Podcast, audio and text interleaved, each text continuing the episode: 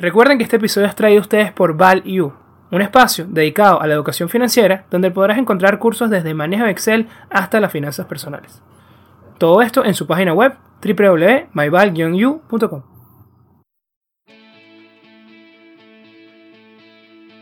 Hola a todos, bienvenidos nuevamente a un nuevo episodio de Networking de Ideas donde los buenos conocimientos se conectan. Como siempre, traemos un nuevo episodio de contenido de valor y yo personalmente tengo que admitir que estoy muy contento porque tenemos nuestra primera invitada CAF. Ella es Adriana Arreaza, directora de estudios macroeconómicos en la Corporación Andina de Fomento, como decía. Es profesora de economía en la Universidad Católica Andrés Bello y cuenta con un PhD por la Brown University de Rhode Island en los Estados Unidos. Es una invitada de lujo, ¿ok? Talento puro. Así que vamos a darle una fuerte bienvenida a Adriana. Oye, muchísimas gracias, eh, Ramón. De verdad, un gusto estar, estar acá. No, gracias a ti por tomarte el tiempo. Y bueno, vamos directo a lo que vinimos, ¿no? Vamos a las preguntas.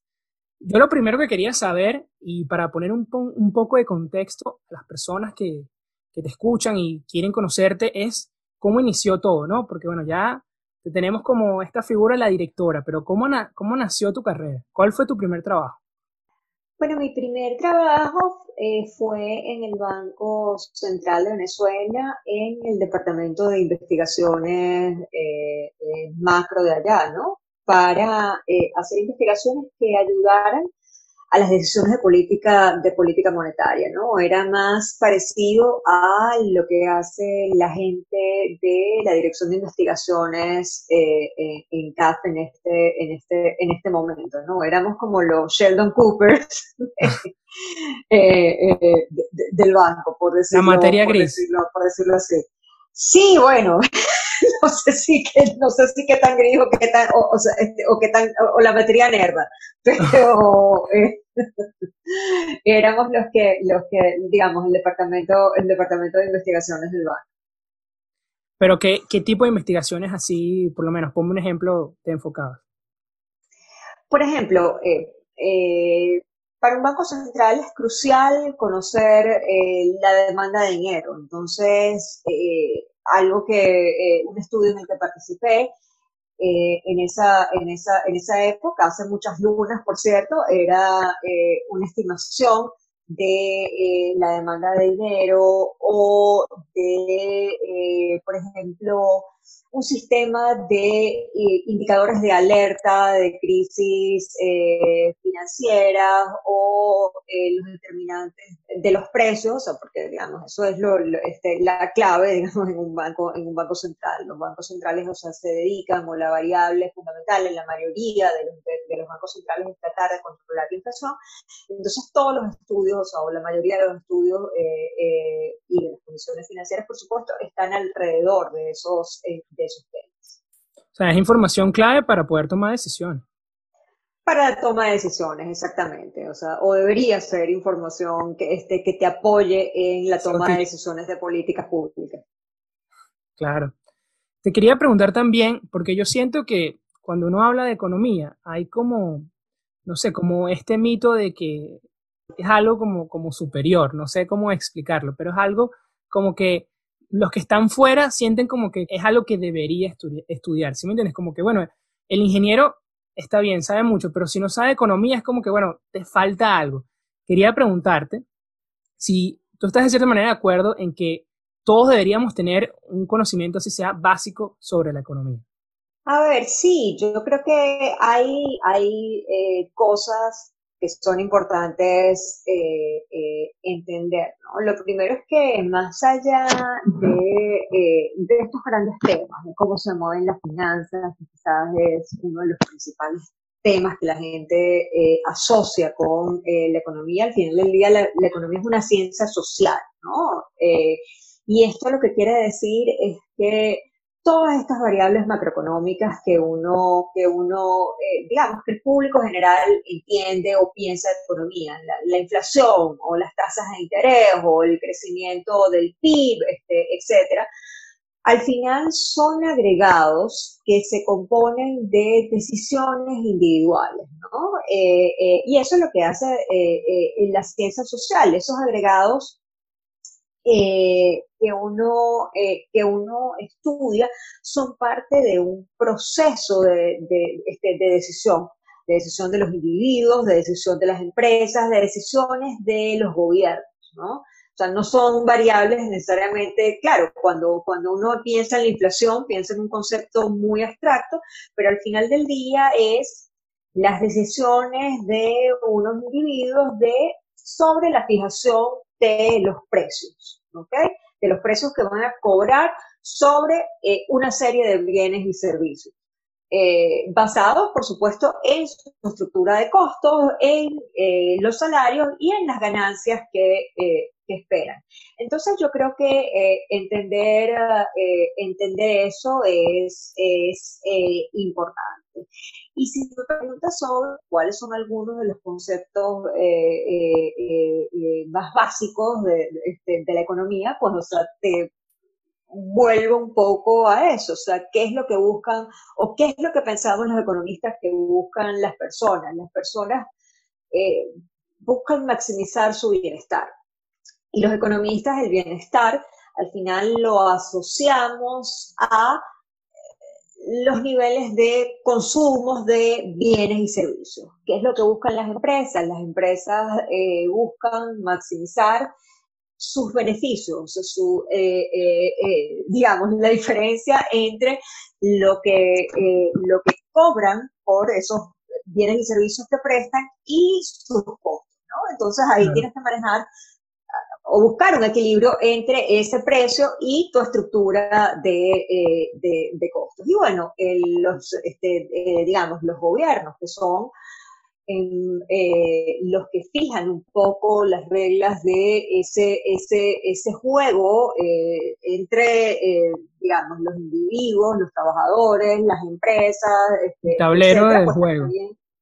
El tablero del juego, pues también tienen, eh, eh, digamos, una, una, una, una función de, este, de, este, de, beneficios que a veces se complica por, eh, porque tú estás sometido a un proceso de elecciones, ¿no? O sea, tú no vas a durar allí toda la vida si no tienes, este, sino que tienes un periodo más limitado en el que ejerces esas, este, esas funciones. Entonces, Allí se complica la cosa con lo que se llama eh, eh, la, economía, la economía política, porque, digamos, quizás hay políticas que en el corto plazo te van a eh, rendir más efectos en términos de que te puedan volver a, a reelegir, pero que no necesariamente son las políticas que a largo plazo eh, son las óptimas para eh, eh, el bienestar general de consumidores y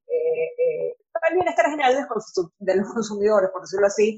Que, claro, hay muchos participantes en esta máquina enorme de, la economía, ¿no? A mí, a mí me gustó mucho lo que estabas diciendo, porque, bueno, los que no están tan, pegados a la economía piensan que simplemente lo, transmitir los números, ¿no? O lo que dicen los modelos, lo que dicen las estadísticas, es como economía es puro número, pero te escucho y es enfocarse totalmente en lo otro, ¿no? En que es una ciencia social, es enfocarse en el comportamiento que tienen las personas, a pesar de que, bueno, claro, todo eso se tiene que transmitir a, un lenguaje común, que en este caso son los números, para poder, de cierta manera, entenderlo. Pero también quería saber, en ese sentido, ¿qué, ¿qué opinas tú si por lo menos hay dos emprendedores en una situación más o menos similar, digamos, con la misma idea, con el mismo equipo de trabajo, pero hay uno que tiene un conocimiento un poco más avanzado en economía que el otro, a pesar de que tengan los mismos recursos. ¿Tú crees que, que ese tenga alguna ventaja sobre, sobre el segundo? Sí, eh, eh, eh, puede ser. O sea, al final los números, este, y con esto concluye un poco lo otro, son el resultado de las decisiones de estos, este, de estos, de estos individuos. Y este, si es emprendedor, o sea, tiene cierto conocimiento de economía, eh, por ejemplo, si es emprendedor, sabe, eh, bueno, qué es este tema de las tasas de, interés, que, cómo se come esa cosa, cómo se va a comportar la Reserva Federal, cómo va, si yo puedo tener eh, crédito ahora o qué va a pasar con la inflación, por supuesto, son variables que van a incidir en los resultados de tu negocio.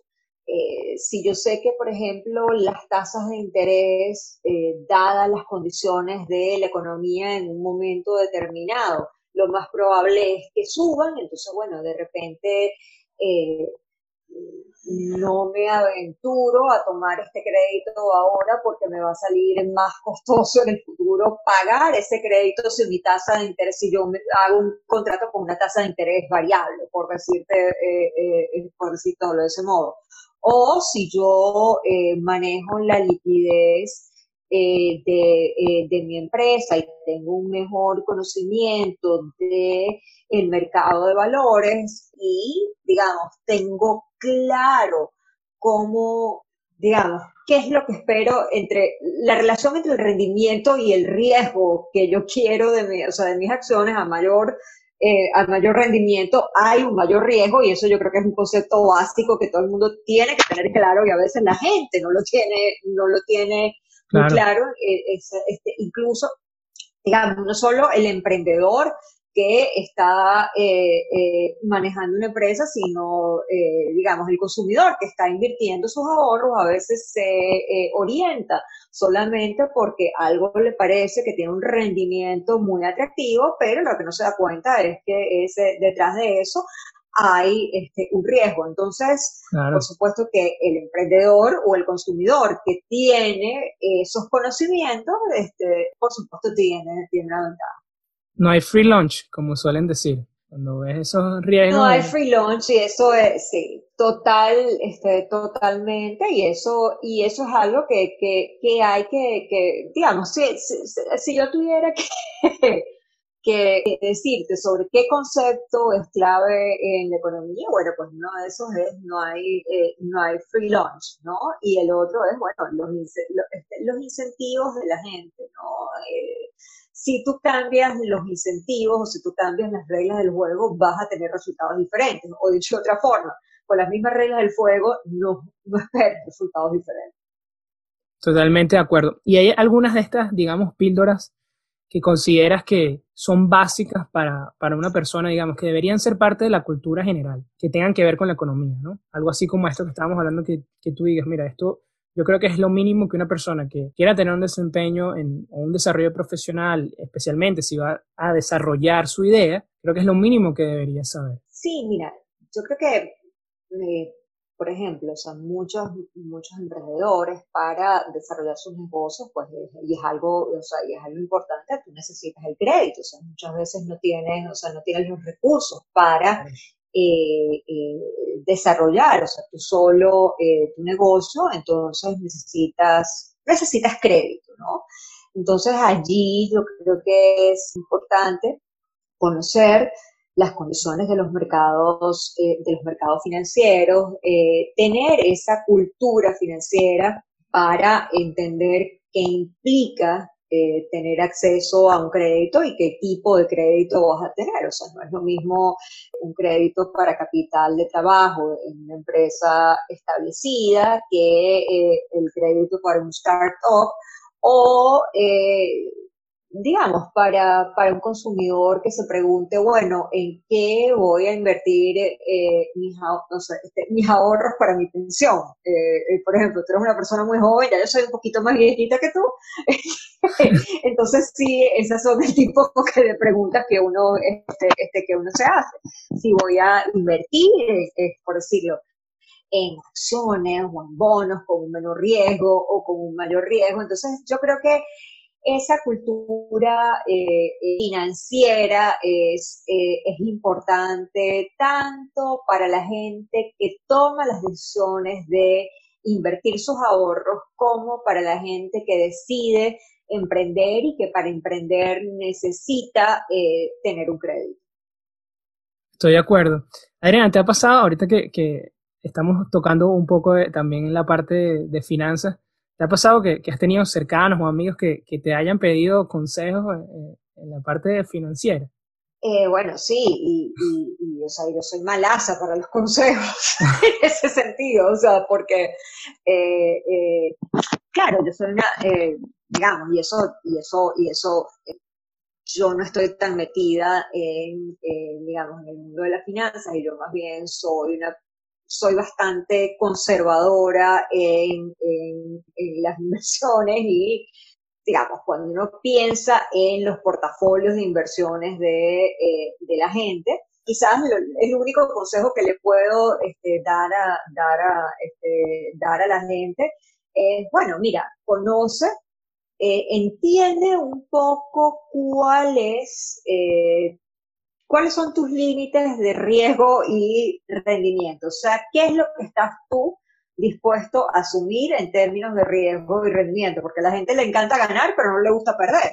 Y cuando tienes un rendimiento, o sea, y cuando tienes un rendimiento ah, este, alto, pues bueno, o sea, tienes un riesgo mayor de pérdida. Este, entonces, entonces, digamos, invertir en bonos de países que no son, eh, que no tienen grado este, de, inversión, que son altamente especulativos, pues bueno, puede tener un rendimiento este, atractivo, pero también tiene este, un riesgo, o sea, este, un riesgo importante. Y si quieres asumir ese riesgo, eh, también, y esto me lo dijo una persona eh, que trabaja en una, en una tesorería y me pareció también un consejo brillante, bueno, tú tienes que establecer tu límite de cuánto estás dispuesto a perder y una vez que pasas ese límite, deshazte de ese, de, ese activo, de esa acción, de ese bono, de lo que, o sea, este, de, lo que sea. Entonces, bueno, entiende digamos, entiende tu, eh, eh, eh, digamos, tu relación de riesgo y rendimiento y fíjate, de acuerdo a eso, unos umbrales de, digamos, cuánto estás dispuesto a perder cuando te metes en inversiones, este, en, inversiones muy riesgosas. Mira, yo creo que, has, lo que has dado uno de los mejores consejos y has dicho algo increíble hasta sin querer, porque me quedo con esto, ya va. Cuando te hice el inicio de la pregunta, inclusive dijiste, bueno, yo, y con mucha humildad, yo no soy tan buena en esto. Una persona que está de llena, metida con estudios, o sea, que, que trabaja en uno de los bancos más importantes de la región y tiene esa capacidad de decir, mira, ya va, yo no, yo no me siento ni siquiera digamos, la mejor decisión para, para, dar los mejores consejos. Y eso es algo que yo creo que todos los que nos escuchan tienen que entender. O sea, imagínense, eh, Adriana, tu posición que tienes muchas ventajas, digamos, con respecto al, al, la persona promedio, ¿no? A, este inversor promedio, eh, inclusive asumes esa posición de humildad porque entiendes que es una máquina enorme y que hay unas decisiones que está compuesto de muchas cosas y que todo puede salir mal en cualquier momento. Y a mí me impresiona es que dentro de todas esas ventajas y esas capacidades que tú tienes, tú veas con esa humildad y uno vea, uno ve un tipo de cosas, uno ve gente recomendando lecciones, uno tiene, no sé, el cuñado que le dice unas cosas, e inclusive hasta por redes sociales vemos unas personas que, si acaso, no sé, la experiencia que tienen en los mercados es muy pequeña y, y se atreven a dar afirmaciones, se atreven a dar recomendaciones. Entonces, así, así, para mí así tienen que ser las cosas. O sea, a pesar de tener años trabajando en el, en el, sector y bueno, entendiendo la ventaja que puede tener, igual hay que conocerse y saber, y ser humilde en ese sentido. Hay que saber que, que, que, es, una, que es algo que no es fácil.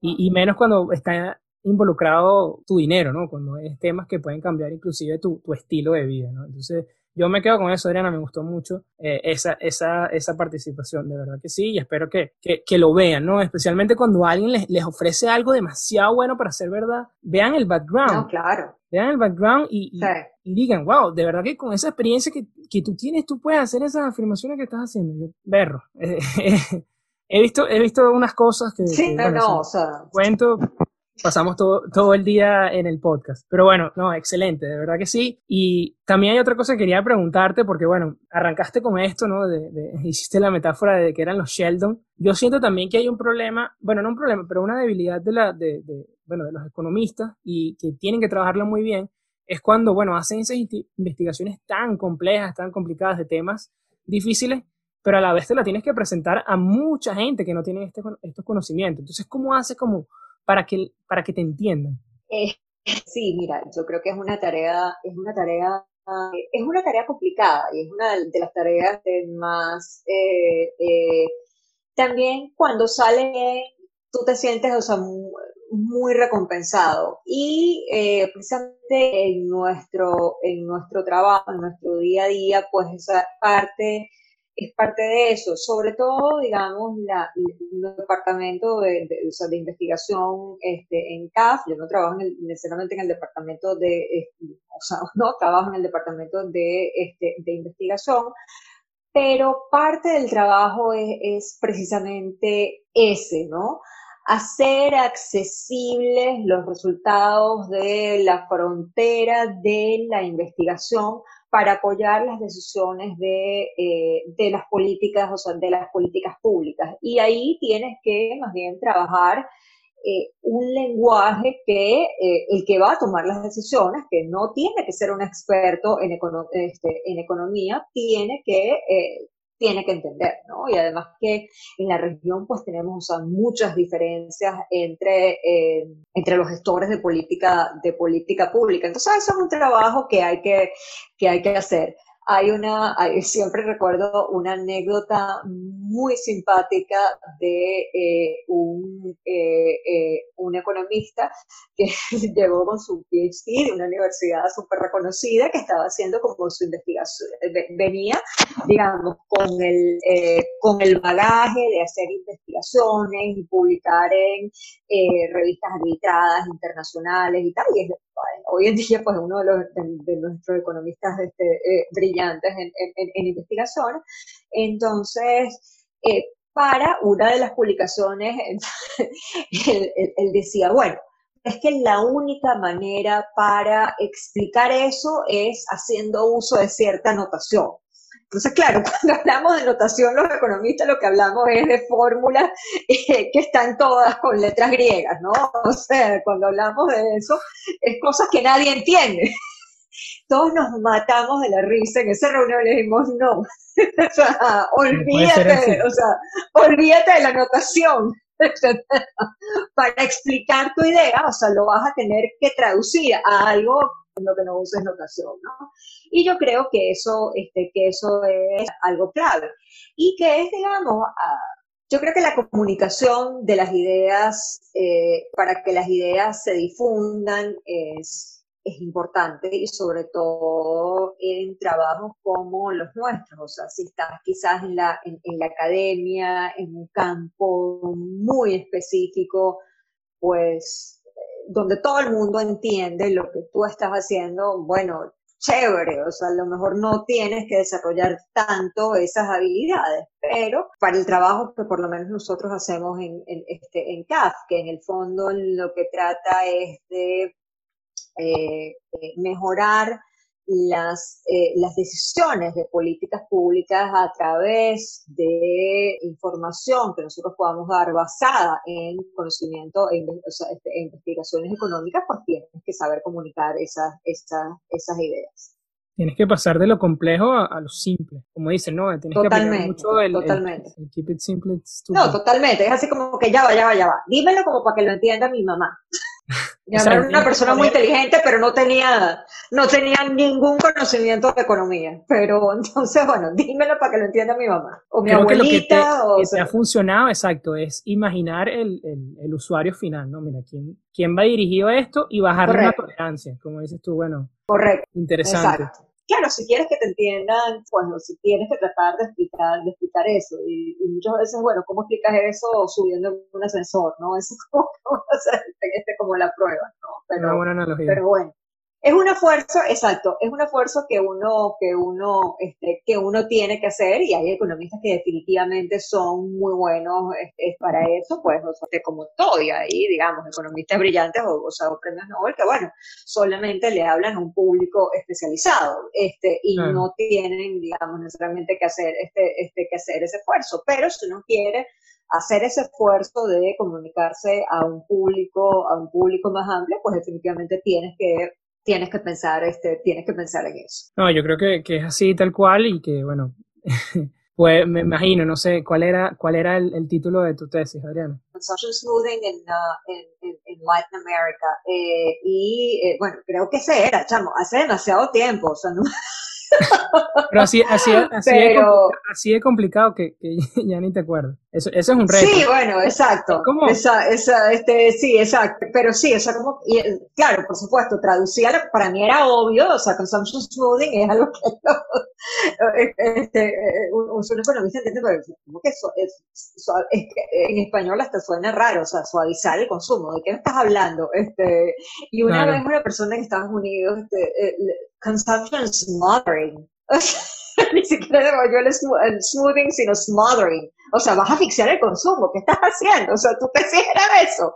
Este, pero, pero sí, y era eh, básicamente que, eh, o sea, se preguntaba si los países en América eh, Latina a nivel agregado eran, digamos, capaces de estabilizar el consumo a través de cosas que te permitieran estabilizar tus ingresos cuando tenías choques fuertes. Y por supuesto la respuesta era no. pero, eh, pero bueno, a veces los economistas, este, parte del trabajo es como explicar lo obvio, ¿no?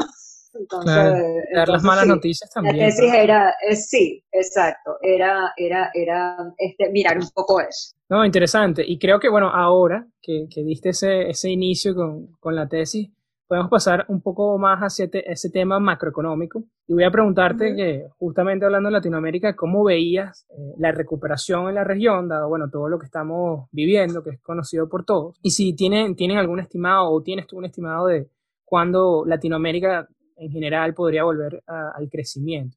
A ver, esta crisis ha, eh, digamos, ha sido, ha sido un reto en términos, en términos de las estimaciones para, para, para, para los economistas y no solamente para Latinoamérica, sino para el mundo, para el mundo entero. Por lo general, eh, los modelos de estimaciones que uno tiene a corto plazo están basados en la demanda, y esto es un choque combinado de oferta y demanda.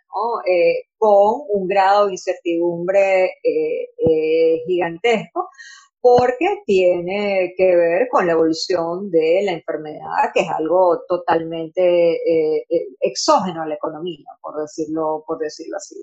Hasta que no haya, digamos, hasta que, eh, hasta que la pandemia no esté bajo control, uno no, o sea, no puede esperar, digamos, una recuperación económica sólida y estable, porque digamos, y aquí volvemos un poco al tema de la ciencia, este, de la ciencia eh, social. Eh, los resultados agregados de la economía dependen de las decisiones individuales de consumidores y de empresas, Y sí, eh, y trabajadores, por supuesto. si yo siento que es riesgoso demandar servicios de turismo, pues yo me quedo en casa. Si yo siento que demandar ir a un restaurante me va a generar eh, riesgos de, eh, digamos, de contagio de, este, de, la enfermedad, y no solamente a mí, sino a, este, este, a mi abuelito de 90 años, entonces yo voy a demandar menos esos, este, esos servicios, ¿no? Entonces, no podemos hablar de una recuperación sólida y sostenida hasta tanto la pandemia no esté bajo control. Y en ese sentido, pues América Latina ha estado eh, sometida a un impacto eh, mayor que otros países porque la pandemia ha pegado eh, más que en, ninguna, que ninguna otra región. Y en ese sentido, eh, América Latina en promedio, y ya luego hablamos un poco de lo que está detrás de ese, de, ese promedio, lo que estamos estimando en este momento es que va a caer alrededor de un 8%. de un 8%. digo promedio porque hay, por supuesto, una heterogeneidad bastante importante en, la región. Tienes países como Perú, donde se tomaron eh, medidas de eh, aislamiento eh, bastante, bastante estrictas, o Argentina, y entonces vas a tener caídas de dos dígitos. hubo países como Uruguay y Paraguay, donde la pandemia pues, prácticamente no pegó mucho y, van a caer solamente un 3%. Y ojo, en cualquier circunstancia, una recesión de un 3% es gigante, pero cuando la comparas con una recesión de 13%, este, suena como que, ay, no, no le fue, exactamente, no le fue tan mal. Eh, este, no le fue tan mal, pero definitivamente la región va a tener un impacto muy severo eh, eh, este, de, la pandemia, ¿no? Y eso, pues, también tiene, bueno, y tiene que ver con, con, este, con, muchas, este, muchas cosas. Primero, pues, nuestros sistemas de salud no, no, son tan sólidos como no estábamos tan preparados como otros países. No estábamos tan preparados como, digamos, como, como, como, las economías este, desarrolladas en términos generales.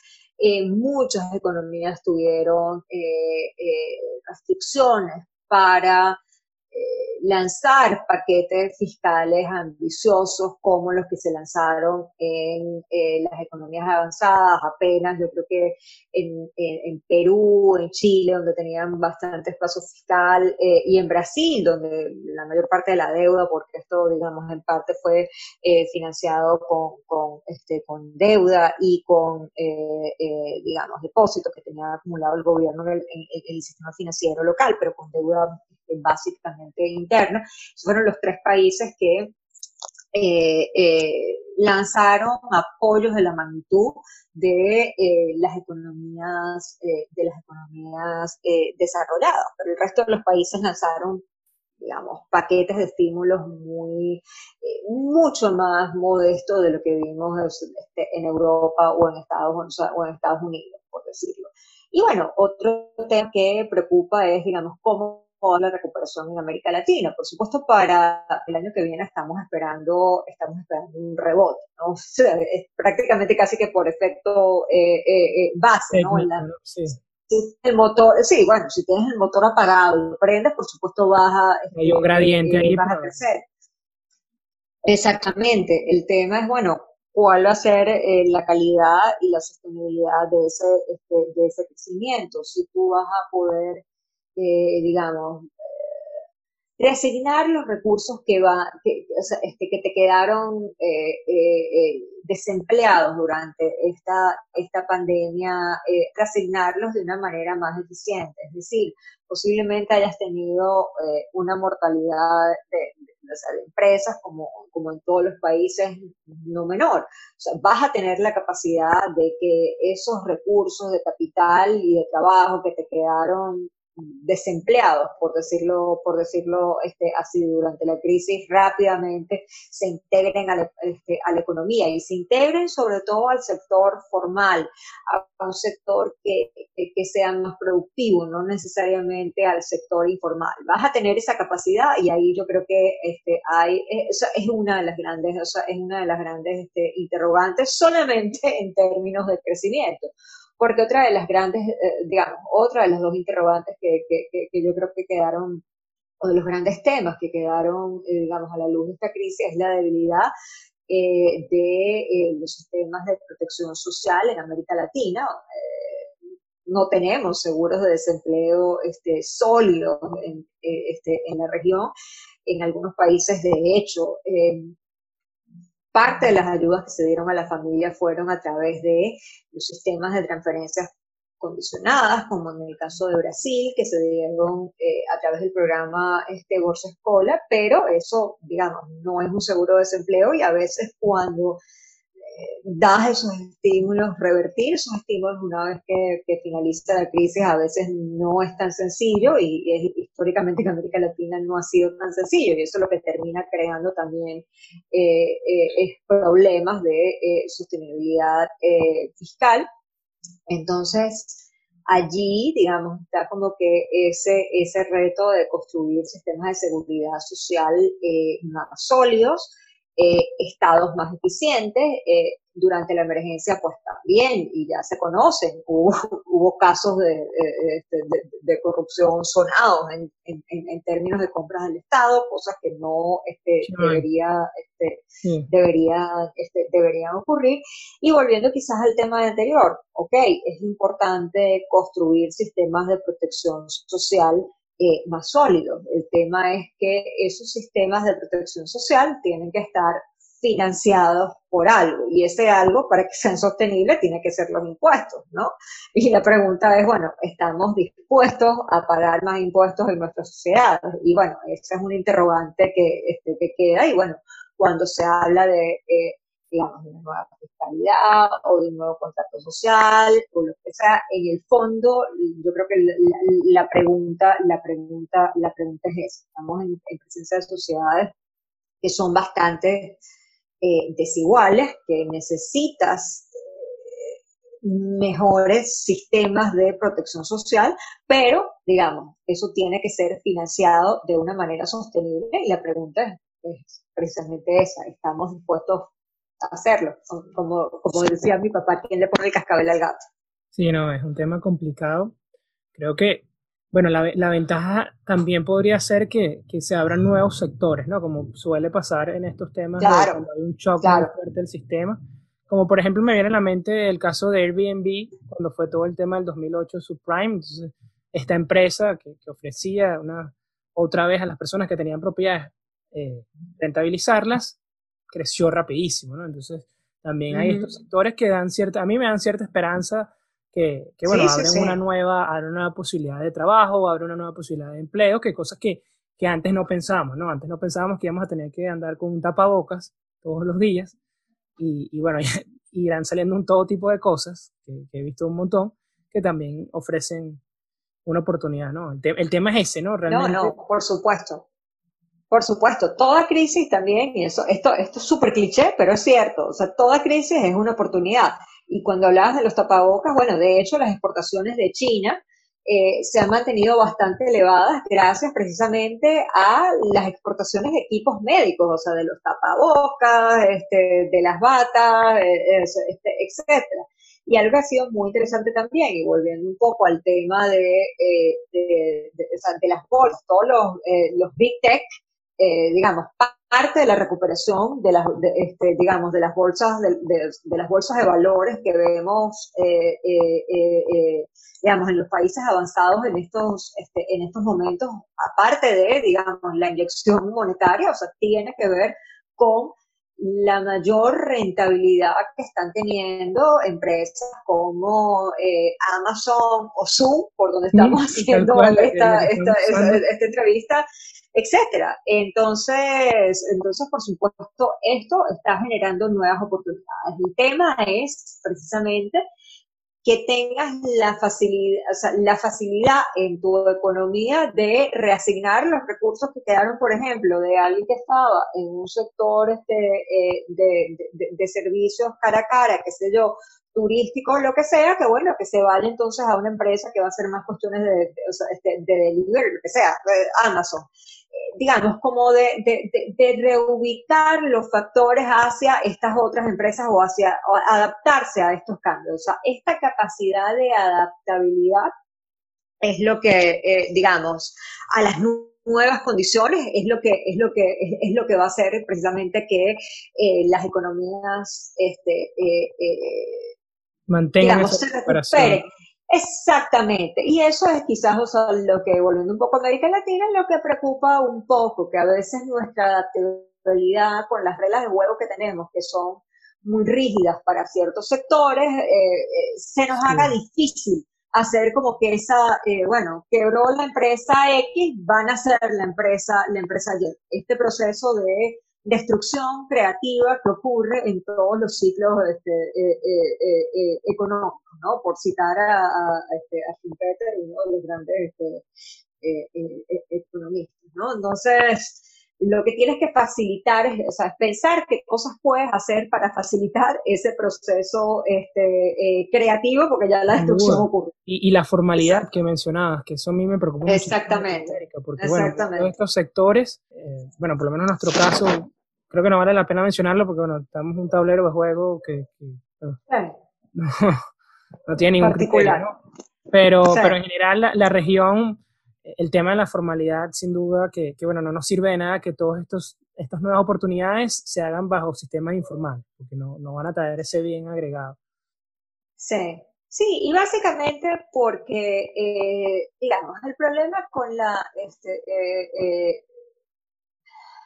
con la informalidad es que, bueno, por un lado te afecta, eh, digamos, el, afecta al individuo, por, para ponerlo, eh, digamos, de una, de, este, una manera que, que, le toque el bolsillo a la gente.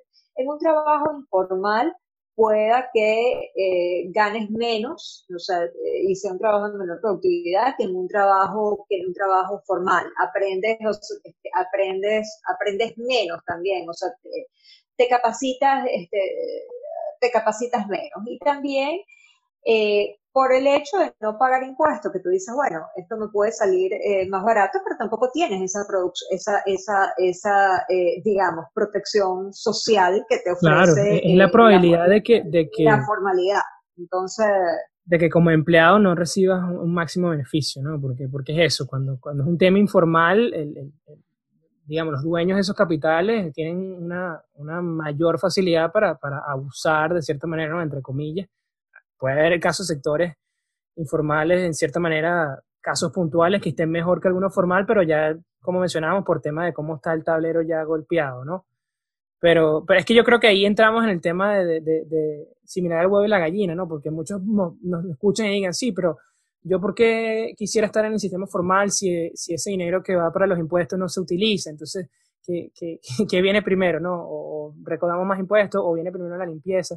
Eh, creo que ese es un tema bastante, bastante complicado. No, no, por supuesto. Este, a ver, y volviendo eh, nuevamente a, la economía como una ciencia social, eh, eh, estuve en una conferencia hace, este, hace, hace poco y, digamos, un economista comentaba, o sea, me pareció como muy claro, bueno, la informalidad en el país X, porque era, digamos, en un país determinado que tiene de las tasas más altas de informalidad de América Latina, es una respuesta racional, porque suponemos que los, individuos son racionales y cuando hablamos de racionalidad, lo que hablamos es que yo voy a hacer lo que más me conviene dadas las restricciones que tengo, ¿no? Ese es el concepto de racionalidad que uno... Que, este, que hay un porqué detrás de la decisión, no es, no es porque, Hay un porqué, exactamente, hay un porqué detrás de esa decisión y este, este, este, esta, esta persona lo que decía es, bueno, esto es una respuesta eh, eh, racional a el sistema tributario que yo tengo, a, eh, digamos, los costos laborales que yo, este, este, que, yo, que yo tengo, que tengo que pagarle al trabajador, no sé qué cosa, este, este, al final... Este, Demasiado para lo que... La doble indemnización, no sé qué. Exacta, o sea, este, exactamente. Entonces, a veces eso, eso, digamos, desde el punto de vista de el, el, el, empresario, pues bueno, decide contratar este, informalmente a las, este, a, las personas. Eh, hace, hace poco también estaba eh, en, una, eh, en una videoconferencia, bueno, parte de, digamos, de, de, de, las cosas buenas que ha tenido esta, esta pandemia es que, bueno, todo el mundo se dado la tarea de hacer videoconferencias y tal, y hubo una videoconferencia con Esther Duflo, la, la, que fue premio Nobel de, este, de economía hace, este, hace digamos, hace unos años, y ella pues hablaba de este, este, de este, de este problema, de este problema también. Y de las cosas que decía, que bueno, precisamente de la informalidad, es que eh, no solamente hay informalidad en las empresas informales, sino que en, este, en, algunos países de América, de, América Latina incluso, las empresas formales contratan informalmente a trabajadores. Pues claro. explícame, Claro, entonces. Un proveedor, claro, ah, siempre hay algo como un el proveedor o un trabajador. O. Claro, porque no, eh, digamos, tendría, no hay la facilidad de hacer contratos temporales o lo que sea. Eh, cuando haces regulaciones que son demasiado eh, eh, estrictas, a veces lo que termina, lo que termina, lo que termina pasando, es, o sea, lo que termina pasando es eso. O sea, quieres proteger, digamos, por supuesto, a los trabajadores, porque tampoco es que vamos a pensar es que no, estas regulaciones se hicieron porque hay unos tipos malos en mi gobierno. No, o sea, este, se hicieron con quizás, o sea, la idea de proteger a, eh, eh, eh, a los trabajadores, pero al final termina protegiendo a los trabajadores que ya están empleados, pero eso dificulta emplear a nuevos trabajadores. Entonces, yo creo que ese es el tipo de cosas que yo creo que hay que, hay que pensar y que van a ser claves en, ah, ah, en, esta, si esperamos que esta eh, eh, esta destrucción de empleo que hubo durante la crisis, o sea, realmente se materialice en algo, en una, en una, en una creación eh, productiva una vez que, que, las economías comiencen a arrancar. Claro, sí, es que es, que es un equilibrio, ¿no? Porque si, si lo vemos como nada más las medidas, pareciera que este sí es el caso que mencionabas de la tesis de que ahí sí estás ahogando a la economía, ¿no? Cuando pones, ahí sí es el smothering cuando haces eso, esas medidas tan estrictas, pero claro, es que hay que partir de, de lo que tú decías, que, que, hay que partir de que hay, que hay un contexto de que todos tomamos decisiones racionales. Después podemos discutir si, si eso es verdad o no. Pero eso, ¿no? Es restarle. Sobre todo en los mercados financieros. Sí, no, no. Eso, eso es otra cosa ya. Eso. Pero ese, ese es otro podcast. Totalmente, sí. Ahí, la racionalidad, bueno, eh, se ven unos casos, e inclusive vamos a estar comentando sobre uno aquí, aquí, bueno, en el podcast seguramente, eh, para no perder un poco el tema de un caso de, no sé si lo escuchaste esta semana, de, de una empresa que se llama Nicola, que no. es una empresa que salió a bolsa y jamás ha vendido ningún carro, tenía un diseño nada más de un carro y está todo este tema de que ahorita lo están acusando de fraude, que el prototipo en verdad es falso, de que usaron un prototipo, porque ellos usaron un prototipo en una conferencia y el prototipo parecía, pareciera que estaba funcional, pero hay, una investigadora que resulta que el, que el, que el carro tenía un cable pegado por debajo, o sea, que realmente, porque es una tecnología nueva de células de hidrógeno y tal, que todavía no se ha demostrado, pero bueno, pareciera que, que en verdad era un cable que le estaba pasando corriente por otro lado y un tema totalmente loco, pero bueno, es una empresa que, si no me acuerdo, antes de esta bajada, que obviamente tuvo por, por todo este tema de fraude, estaba valorada más que Ford y no había hecho ninguna venta de un vehículo. Entonces ahí tú dices, bueno, ¿dónde está esa, esa racionalidad? No, pero bueno, ese, ese, es, un, ese es solo la punta del iceberg. Sí, sí, claro. Sí. Y, claro, y ahí, tema, mencionabas, mencionabas también, hay algo que, que, quería saber también tu opinión, porque yo veo dos caminos muy claros o dos opiniones y mencionabas el tema China, yo creo que el tema China es fundamental, porque ahí, como te digo, esos, esos dos calles de ahora China va a quedar como, como este villano, ¿no? Entre comillas, de, que ahora va a haber menos negocios con ellos, o, va a hacer lo posible para, para, quitar la manufactura de allá, o pasa todo contrario, como China se recuperó tan rápido y como tiene esas capacidades de manufactura, ahora el rol de China va a ser mucho más importante o mucho más protagónico en, Latinoamérica, ¿no? No sé cómo lo veías tú. Sí, ahí digamos, el, el, tema es, China es la segunda economía del mundo y eso es algo que no, no necesariamente va, este, va a cambiar en el corto, en el corto plazo, ¿no? Y yo creo que ahí hay que eh, eh, diferenciar este, dos cosas. Si bien China está teniendo una recuperación eh, rápida en, en, corto plazo y es una economía que todavía tiene que hacer con una, una economía todavía de ingreso, de ingreso medio, todavía tiene que hacer como que un catch-up ¿no? Para llegar a ser una economía de ingreso, este, eh, de ingreso alto, todavía está creciendo a tasas, este, a tasas, a tasas elevadas, y este es el camino, digamos, cuando uno ve la historia de Corea o la historia de Japón, este, etcétera, tú ves economías que crecieron a tasas muy elevadas al principio, ¿ok?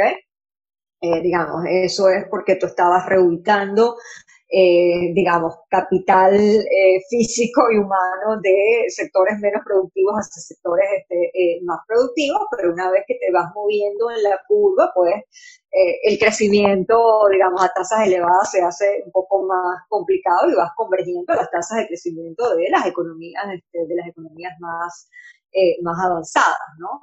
Y yo creo que, que el riesgo con China en estos, o sea, este, en estos momentos es que si bien China se está recuperando rápidamente, porque digamos, este, había un paquete de estímulos eh, eh, eh, muy centrado en, en, la inversión, que es algo que contrata, este, por supuesto, mucho trabajo, etcétera. Y la mano de obra. Y la mano de obra, por supuesto, y em, y créditos a las empresas del, del Estado, ¿no? Pero, digamos, quizás esa asignación del crédito, digamos, o a las, empresas del Estado no sean, digamos, o, o, algunas de estas inversiones que se están haciendo en infraestructura, eh, hay el riesgo de que terminen siendo un poco digamos, no lo más eficiente este, eh, eh, que se hubieran asignado a, este, al, sector, al sector privado. Entonces, a largo plazo o a mediano plazo, esto puede tener este, un costo en, el crecimiento y en la, productividad.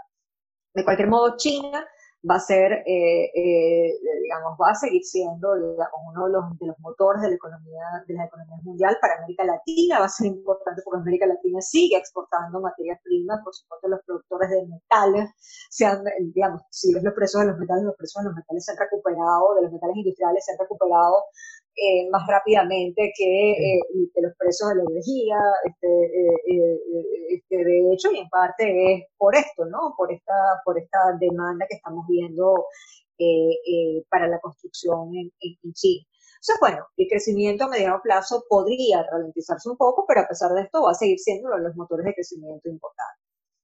Es decir, China no va para ningún lado y nosotros vamos a seguir haciendo negocios con China en ese sentido, ¿no? A eh, sí, yo creo, yo creo, sí. Sí, claro, ok. Puede que haya, y esto, y esto es totalmente cierto, eh, puede que haya algo de, digamos, el proceso de globalización, ¿no?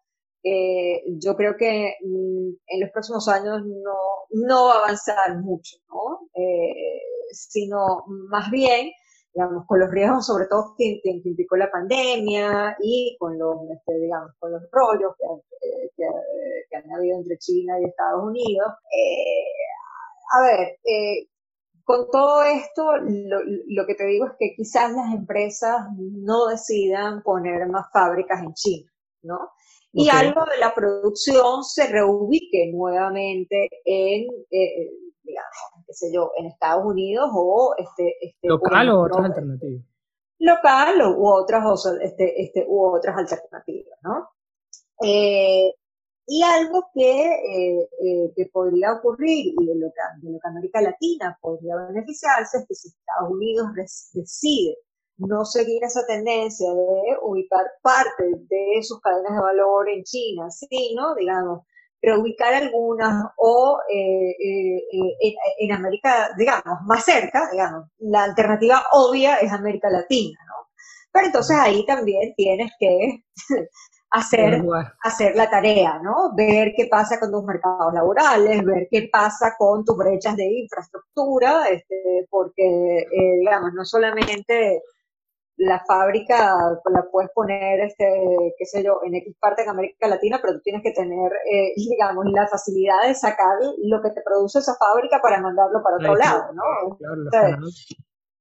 Claro, y América Latina en ese sentido pues tiene unos temas o sea, este, de brechas de infraestructuras que te aumentan, que te, este, digamos, que te aumentan los costos de manera, de manera significativa, ¿no? Entonces, para hacerte más atractivo, eh, tienes que de alguna manera trabajar en, en, esas, esas brechas. Entonces, digamos, para volver a la pregunta, sí, China va a seguir siendo un motor de crecimiento, pero este cambio, digamos, en cuanto a las cadenas, o sea, digamos, a la posible reubicación de algo de las cadenas de valor podría beneficiar este, a, América Latina de otra, o sea, este, de otra, de otra, este, de, otra manera, pero bueno, tienes que hacer la tarea para que eso sea posible. Totalmente de acuerdo. De verdad que creo que, China va a seguir siendo un, protagonista en, estas economías y bueno, ya veremos si eso tiene efectos positivos o, o negativos, ¿no?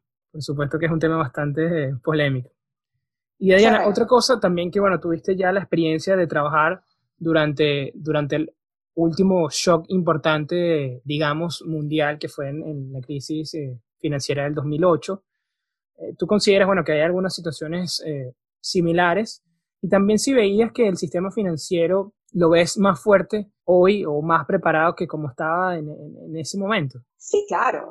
Este, digamos, como lo dice el nombre, en 2008 tuvimos una crisis financiera porque, digamos, este, tuvo su origen eh, eh, en, en, los sistemas financieros que, este, eh, digamos, y en consumidores que estaban endeudados y que no podían pagar, este, digamos, sus créditos, ¿no?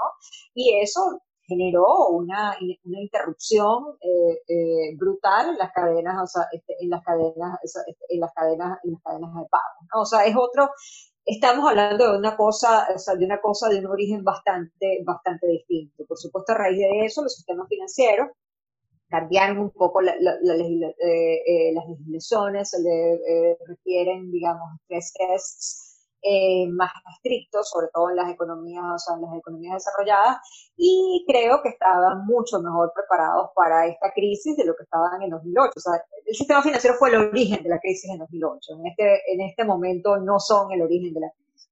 ¿Cómo puede meterse el sistema financiero en esto? Si esta cosa se prolonga y comienzas a ver, eh, eh, digamos, quiebras de empresas que no pueden o sea, este, pagar sus créditos y bancos que esencialmente no tienen los niveles de capitales como para absorber ese tipo, ese, ese tipo de pérdidas. Hay, eh, digamos, riesgos de esto. Bueno, si la crisis se prolonga mucho, o sea, yo creo que, o sea, este, yo creo que sí, pero precisamente, sobre todo en las economías avanzadas, parte de las ayudas del Estado han sido precisamente dar liquidez a las empresas para que las empresas, eh, digamos, sobrevivan, este, las empresas, por decirlo así, viables sobre todo, sobrevivan en esta, en esta, en esta, en esta etapa.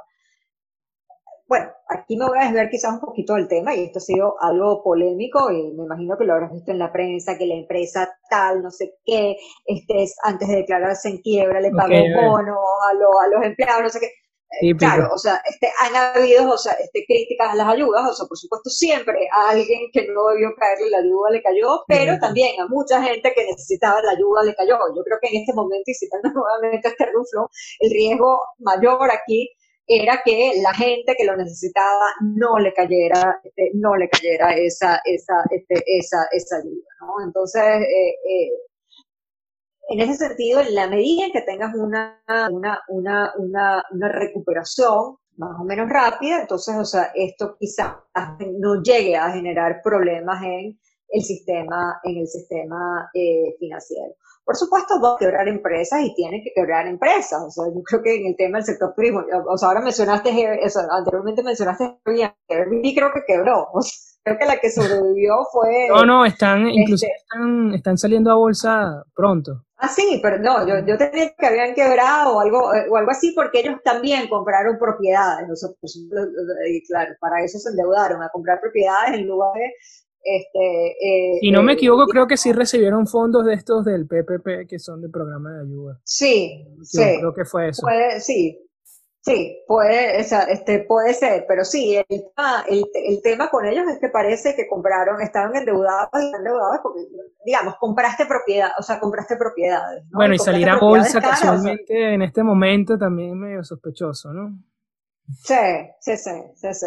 Pero, pero, pero sí, hay, claro, hay otra empresa por ahí, este, eh, muchísimas. HomeAway, HomeAway, o sea, de este, de este tipo, o sea, de hasta, hasta el mítico, no, sé si, si, recuerdas esta famosa marca que aquí la tenemos en Venezuela, el mítico Golf Gym, ellos, ellos entraron aquí. Ah, sí, sí, sí, sí, sí, sí, sí, sí. No, y muchas, o sea, y muchas otras, y muchas otras, o sea. Pero es normal, es como dices tú, es parte, es normal. Parte del sistema, es parte del capitalismo, ¿no? Que si no tiene, si no eres el mejor o no tienes las mejores condiciones, el, juego es así, es rudo. Eh.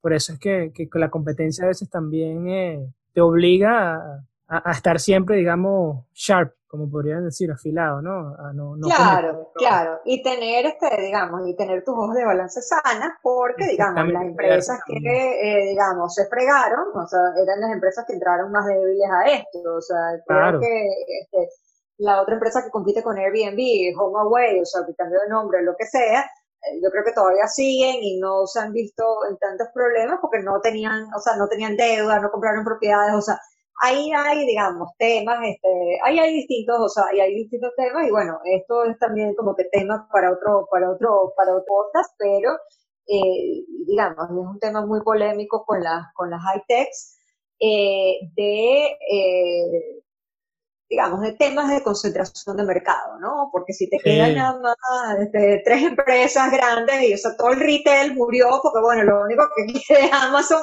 este, está en problema.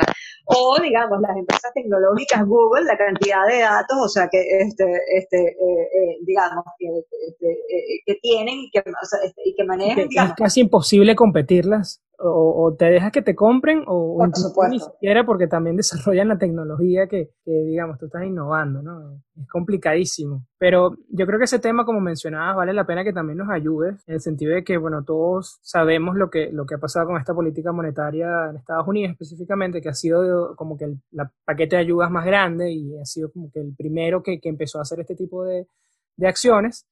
Si esto este quantitative easing o este, esta, esta impresión de dinero eh, podría traer, eh, o, bueno, seguramente los va a traer, pero quería conocer también tu opinión de que cuáles podrían ser, ser esos efectos a, a, largo plazo, ¿no? De forma, forma negativa o de forma positiva. Sí, bueno, eh, eh, esta es una política, digamos, por decirlo así, eh, inédita. El tamaño del quantitative easing esta, esta, esta vez fue mayor que el de, incluso que el de la crisis este, financiera. Y bueno, ahí, digamos, de nuevo hay que diferenciar este, las cosas, ¿no? 2008 es una crisis financiera. El origen de esto es una quiebra del sistema este, financiero por una mala asignación del crédito. Y eh, una política financiera ultra expansiva por mucho tiempo tiene el riesgo de que no necesariamente pues asignes, o sea, este, asignes el crédito de la manera más eficiente, porque los bancos terminan relajando este, sus estándares de crédito y en el momento en que suben las tasas de interés, entonces allí, este, eh, eh, eh, digamos, es como que, bueno, cuando baja la marea, o sea, este, se ve quién tiene el traje de baño puesto y quién no. ¿Quién está nadando en el desnudo? Esa frase es increíble. Exacta, exactamente.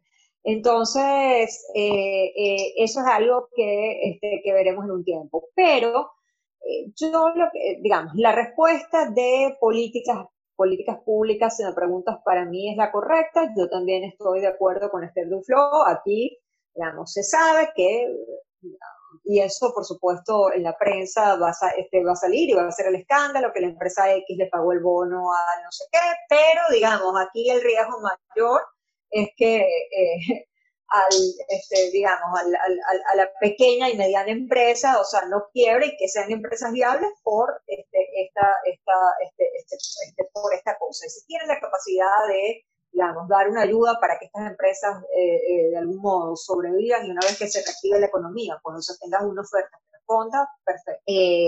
otro riesgo a, a, mediano, a mediano plazo es la inflación.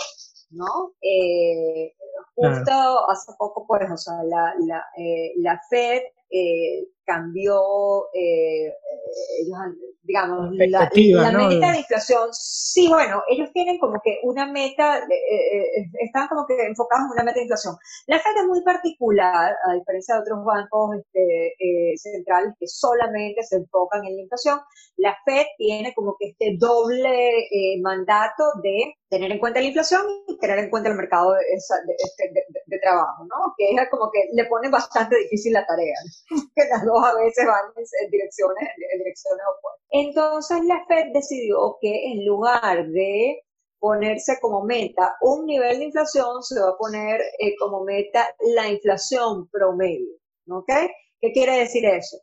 Eh, en este momento, digamos, la, meta anterior de ellos era eh, 2%, ¿no? Y si yo quiero un promedio de inflación de 2% y en este momento mi inflación es 1% o menos de 1%, para yo cumplir esa meta en un periodo dado, yo voy a tener que tolerar, digamos, una inflación de 3% por varios años, e igual yo voy a mantener mi política, este, mi política monetaria al. Entonces, lo que, lo que quiere decir eso es que yo creo que tenemos un horizonte de bajas tasas de interés por unos cuantos años. un rato. Por un, o sea, este, este, por un buen rato. Además que, eh, eh y esto, digamos, es algo que también he discutido con unas, este, con unas personas, que bueno, las tasas de interés están súper bajas, no sé qué y tal, solamente los bancos centrales, los bancos centrales, bueno, te definen la tasa de interés, o sea, nominal, pero la tasa real que tiene que ver, digamos, en, en una situación de equilibrio con los rendimientos, o sea, con la productividad de la economía, con el rendimiento del capital y de la inversión, esto que se llama eh, eh, el estancamiento secular, lo que te dice es que de alguna manera, digamos, la, la, los rendimientos o, la, o, la, eh, o, los beneficios han ido como que desacelerándose en los últimos, o sea, en los últimos años. Las tasas reales de interés, o sea, desde los 80 vienen, este, este, vienen, vienen cayendo en el mundo, en el mundo desarrollado, ¿no? supuesto nos afectan a nosotros, o sea, a nosotros, o sea, a nosotros también, ¿no? Entonces, en la medida en que eso pase y que la inflación sea más baja, por supuesto las tasas nominales de interés van a ser más bajas, o sea, este, van a ser más bajas también. Pero dicho todo esto, sí, encima de eso, la FED lo que te está diciendo es, mira, yo voy a tolerar tasas más elevadas de inflación qué sé yo, en, eh, este, en, los próximos años, porque estoy, este, estoy ahorita eh, undershooting, y bueno, tengo que hacer un overshooting de la inflación para que el promedio me cuadre, ¿no? Y eso es más fácil decirlo que hacerlo, porque la inflación efectivamente te tiene que, o sea, te tiene que llegar, este, te tiene que llegar a eso, lo que vamos a esperar es, o sea, rendimientos, digamos, de los activos este, eh, más bajos en los próximos años, en los próximos años también.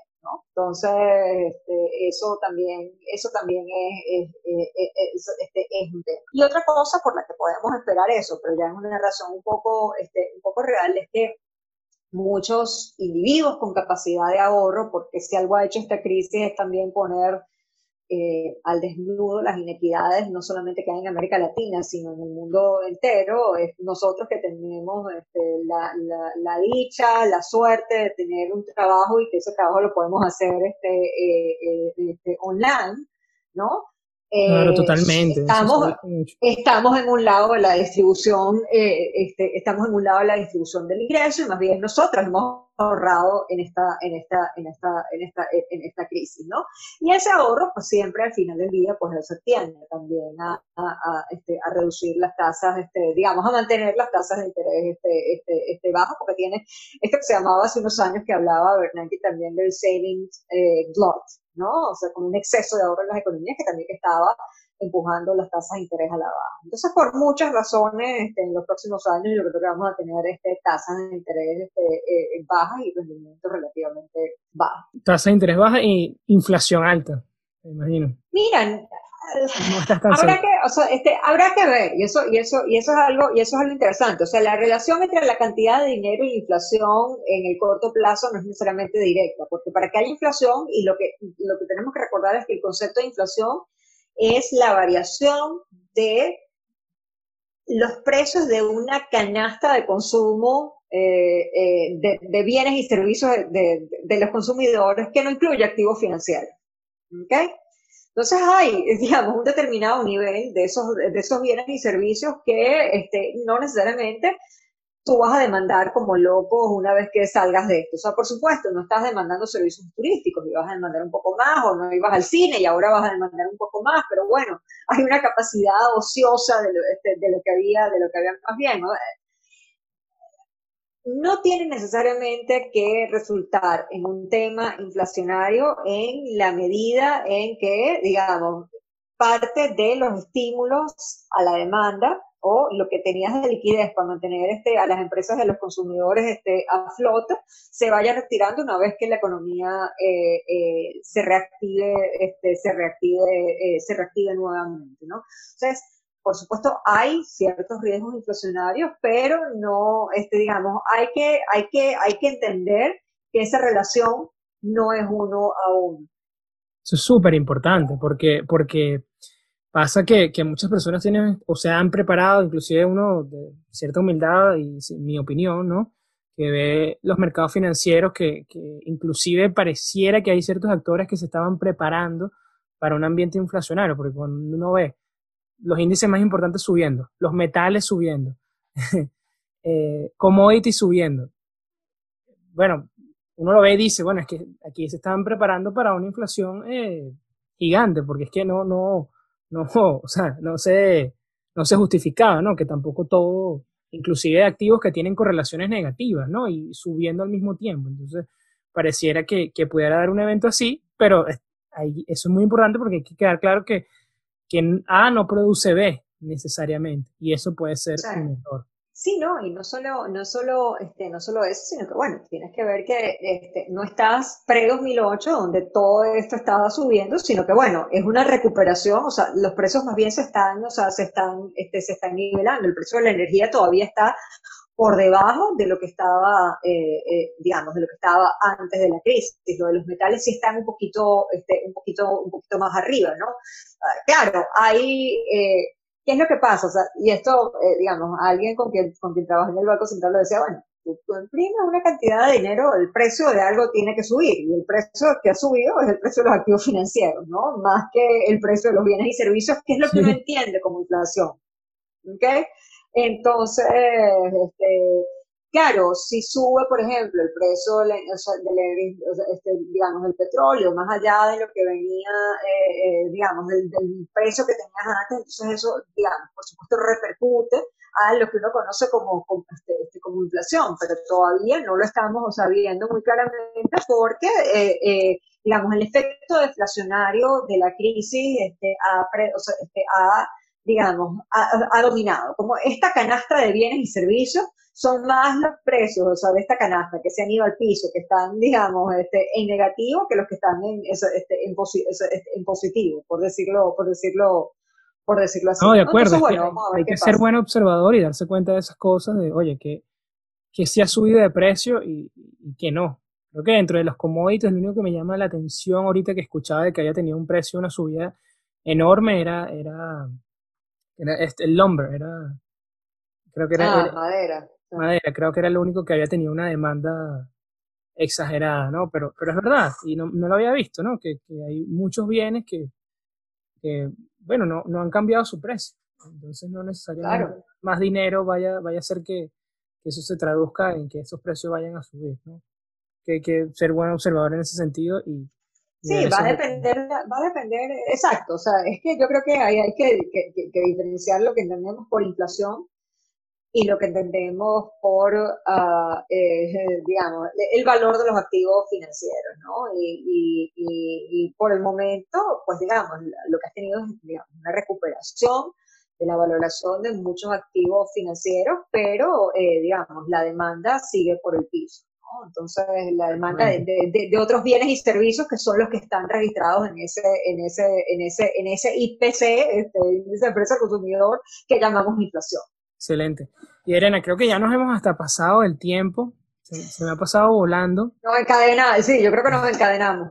Pero, pero hay algo que tengo que preguntar. Hay, hay, hay un par de preguntas que tengo que, tengo que aprovechar que estás aquí y decírtelas. La primera de estas es, y bueno, es clave, quiero saber tu opinión, eh, cómo, porque hablamos mucho de la región, de las cosas que están pasando, pero también quisiera saber cómo, desde tu experiencia, desde tu conocimiento y parte de tu trabajo también, cómo América Latina puede volverse, o sea, puede, además de volver al crecimiento, puede volverse una alternativa más atractiva para estos capitales extranjeros y estas inversiones internacionales que tanto necesitamos.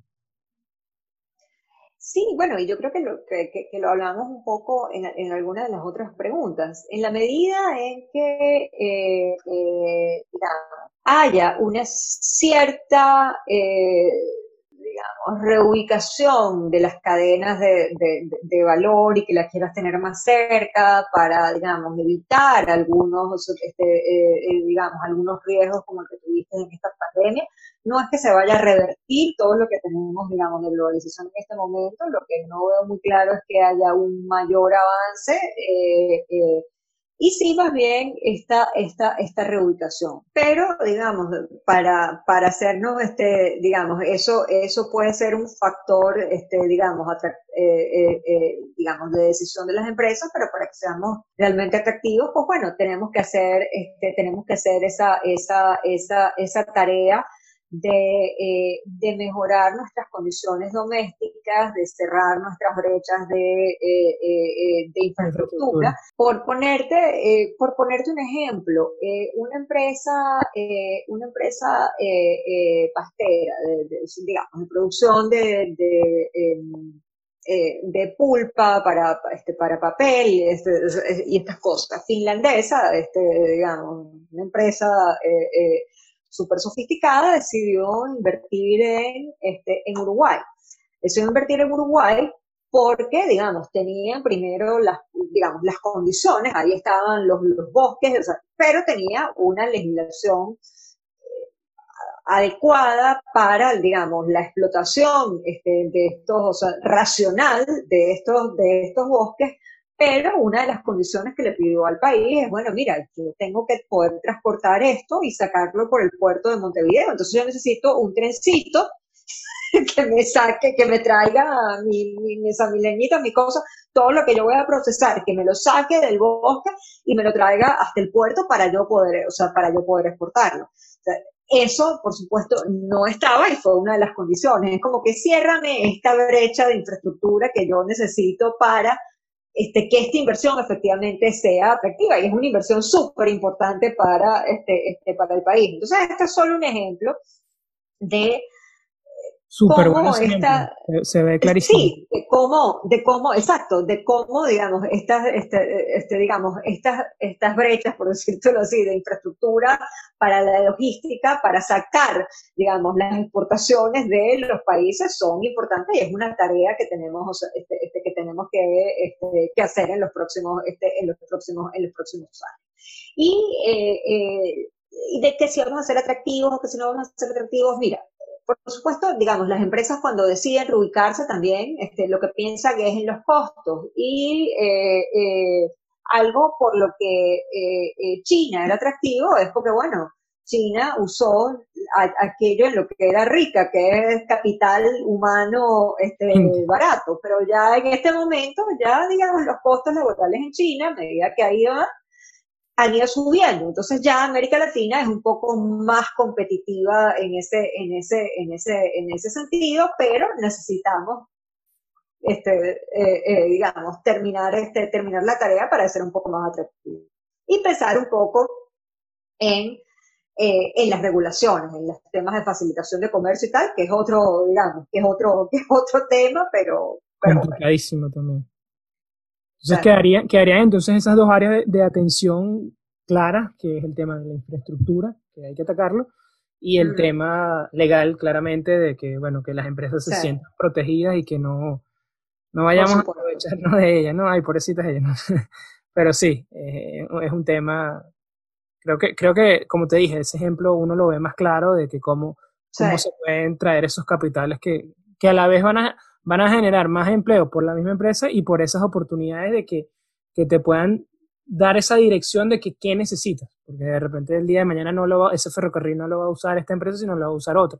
Entonces, eh, una ayuda en, todo sentido para el país para ganar, ganar, ¿no? Como dicen. Bueno, creo que hemos hablado bastante de, de, de, economía, de macroeconomía, y bueno, antes de que te vayas, sí quería saber un poco más acerca de, de no Adriana la economista, sino Adriana como persona, y bueno, con, con todo el éxito que has tenido, también quería saber si hay algún libro o, libros que, bueno, que te hayan ayudado mucho a ti y que sueles recomendar más a, las personas cercanas a ti. No necesariamente tiene, tiene que estar ligado con, con economía, ¿no? Uy, mira, este, a ver, a mí me pasa, este, a mí me pasa con los libros lo, mismo que me pasa con Netflix, ¿no? La serie que recomiendo es la serie que estoy viendo. este, Pero que haya sido que, que, recuerdes, o, o, pueden ser varios, ¿no? Porque suele pasar, que recuerdes que, que le hayas recomendado a alguien eh, cercano a ti, ¿no? Que ahí es donde yo siento que uno ve más el valor agregado. No solo porque, oye, este libro me gusta, sino es como, mira, deberías leer este libro, porque ahí ahí yo creo que se nota más, como te digo, el, valor agregado que tiene el libro. Recientemente, y aquí, bueno, este es el, ejemplo, el ejemplo, el ejemplo Netflix. Recientemente me leí eh, una novela que escribió Ariana, Ariana Neumann. Ella eh, estudió conmigo en el colegio, era muy amiga, era muy amiga, era hija de Hans Neumann. Eh, tú eres muy chamo como para, este, como que para conocer al personaje, pero es lo, viste en mi cara, ¿no? historia inédita de... Eh, exacta, no, exactamente, pero es que, es que tú eres, o tú eres millennial, tú eres millennial, chamo, o sea... De, que no iba a saber quién era el, quién, de quién era el libro, sí. Sí, eh, un industrial, este, un industrial, eh, eh, eh un empresario muy conocido acá en Venezuela, un tipo muy culto, muy interesante, eh, lo que sí seguramente conoces es el periódico tal cual. Eh, eh, él tenía antes de esto el diario, el diario de Caracas y él sencillamente un día le dijo a Teodoro, oye, vamos a hacer un periódico, aquí está. O sea, este, y digamos, y así empezó, y así, y así Interesante. Pero es la, es, la, es la vida de, de, esa persona, el libro.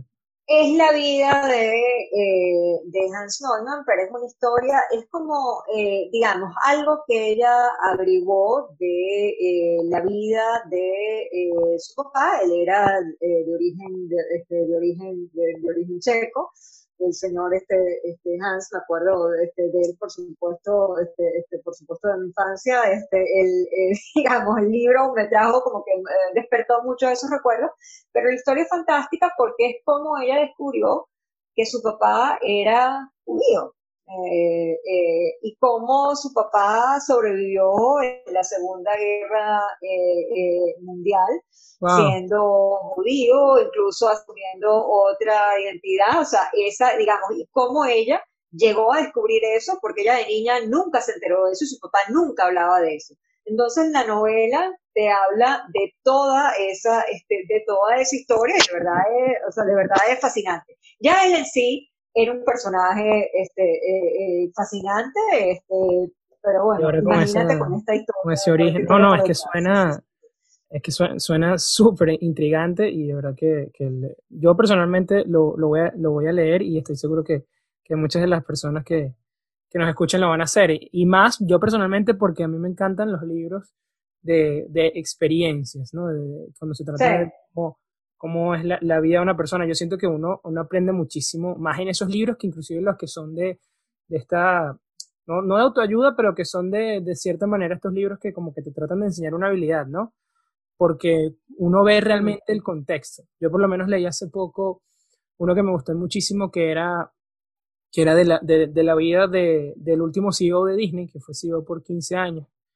Eh, no me mm. recuerdo ahorita el nombre, extrañamente. Y, ah, Robert Iger. Y es muy interesante porque también, él, va, él te va dando consejos, pero al mismo tiempo de que él se dio cuenta que son consejos porque él lo aplicó. Sí, como que cuando negoció con Steve Jobs para adquirir Pixar se dio cuenta, no, bueno, creo que deberías hacer mejor esto cuando tengas una situación así porque a mí me pasó de esta manera, ¿no?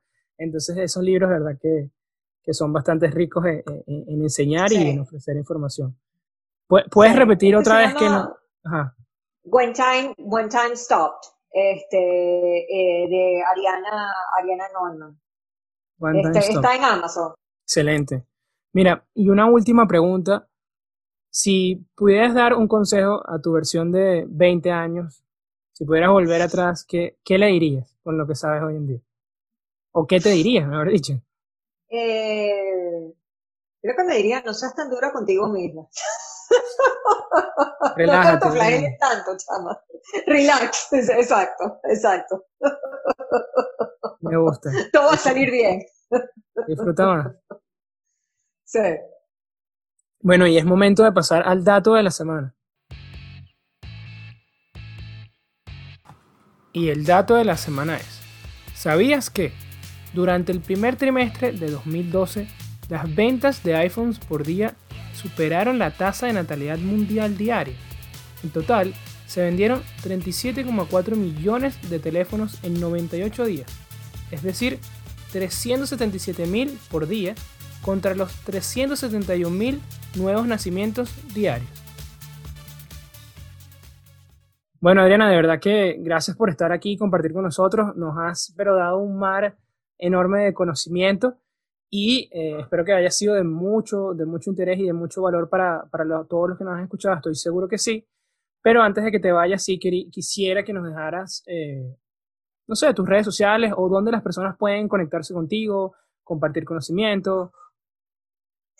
Eh, antes que nada, muchísimas gracias, eh, eh por la oportunidad. De verdad que, de verdad que muy chévere haber participado en este, en este espacio. Y nada, la manera más fácil de contactarme es a través de, eh, de, LinkedIn, que me ubiquen por allí y, y, y, ya. yo no soy muy activa, yo, no soy, yo soy bastante pasiva en las redes sociales, las tengo todas, pero no, eh, eh la verdad es que no no, eh, no, posteo, no, no, posteo mucho. Entonces, la, la, manera más fácil de contactarme realmente es por LinkedIn. Bueno, ya lo tienen. Eso ha sido todo por el episodio del día de hoy. Espero que hayan aprendido mucho más sobre la economía y esto los, los eh, apasione más y los alumbre hacia conocer un poco más sobre esta interesante ciencia y un poco complicada. Pero bueno, esperando que les haya sido de mucha utilidad. Ya saben que si están viendo desde YouTube, no olviden darle like a este video y suscribirse a nuestro canal, Networking de Ideas, donde los buenos conocimientos se conectan. Nos escuchamos la próxima semana. Chao Adriana. Chao, gracias.